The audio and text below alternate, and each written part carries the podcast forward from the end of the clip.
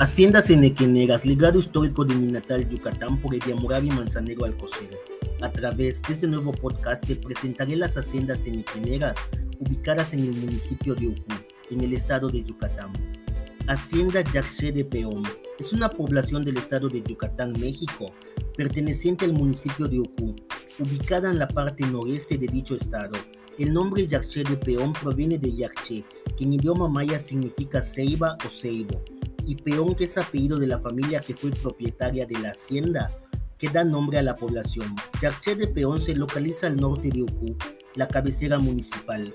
Se comunicaba antiguamente por una vía de Cauville con la hacienda Xtul del municipio de Progreso, a 25 kilómetros de la población, pasando entonces por las poblaciones de Sabacalal y Santa Elena.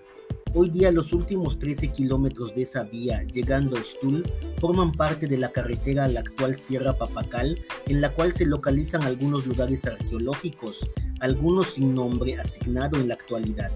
Según datos históricos, en 1853, Manuel José Peón y Maldonado adquirió los ranchos Balché, Chaumam, Ulilá y San Antonio Yaxché, pertenecientes a los partidos de Mérida y Junucmá.